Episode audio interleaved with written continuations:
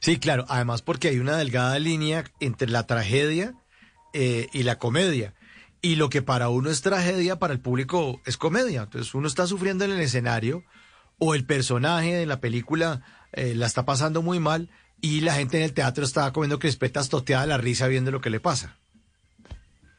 Total, total, eso es, es bien particular y, Bogotá se presta mucho para eso porque de por sí Colombia es un, es un país que está lleno de historias, que hay muchas historias por contar, que hay muchas historias por decir en todo el país, o sea, hay una cosa que yo se la agradezco y siempre viviré feliz con la cuentería, y es que la cuentería llega a lugares donde otros formatos, tanto de humor como de stand-up, como de comedia, muchas veces no logran llegar, y es que llega a los territorios, a los niños. Mira, yo me he presentado desde zona roja, zona roja en pleno conflicto, hasta lugares criminales, o sea, Congreso de la República, Palacio de Justicia, y, logré hacer ese tipo de cosas gracias a pues a la cuentería y ahora al plan también de hacer reír.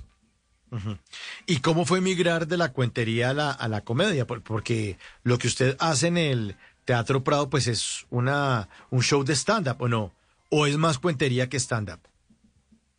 Mira que en, en, la cuentería, o sea, digamos que la, el desarrollo de la, de la comedia o de la stand-up en Colombia viene particularmente de los cuenteros, porque desde los primeros eh, comediantes que, que estaban, pues que, que, empezaron a hacer stand-up, todos venían de la cuentería. Hablamos de Gonzalo Valderrama, J. Pineda, Diego Camargo, todos venían de la cuentería. Entonces hay una relación ahí muy fuerte.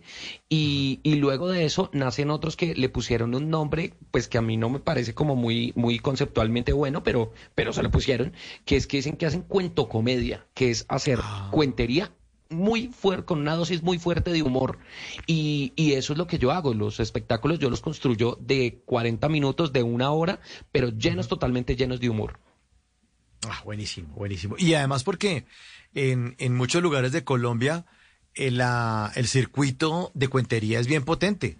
Yo me acuerdo en mis épocas universitarias de los cuenteros que se presentaban y entonces los lunes eran en una universidad y los mismos de pronto iban el martes y después cambiaban el cartel y el miércoles le tocaba la mía, por ejemplo, los jueves en otra.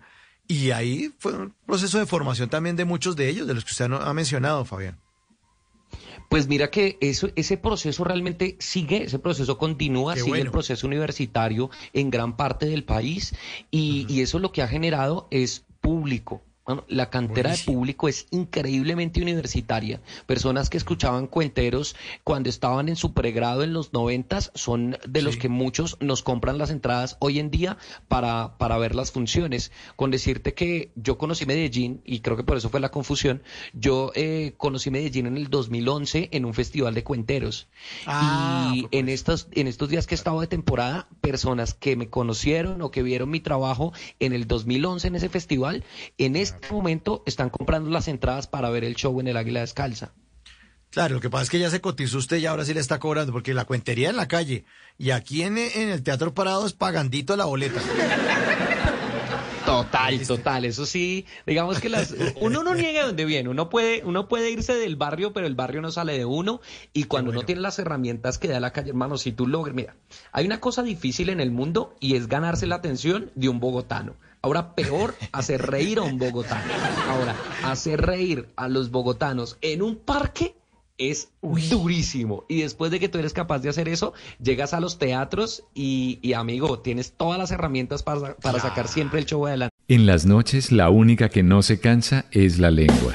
Por eso, de lunes a jueves a las 10 de la noche empieza Bla Bla Blue con invitados de lujo. ¿Qué tal, amigos? Les saludo a Omar Geles. Soy Jimmy Vázquez. Los saluda Fernando el Flaco Solórzano. Mi familia de Colombia, soy la cantante española Melody. Les saluda Pedro Palacio. Yo soy Juan Marino. Los saluda Hablado. Los saluda Carolina Lao. Con buena música, con historias que merecen ser contadas, con expertos en esos temas que desde nuestra casa tanto nos inquietan y con las llamadas de los oyentes que quieran hacer parte este espacio de conversaciones para gente despierta. Bla bla blue. De 10 de la noche a 1 de la mañana. Bla bla blue. Porque ahora te escuchamos en la radio.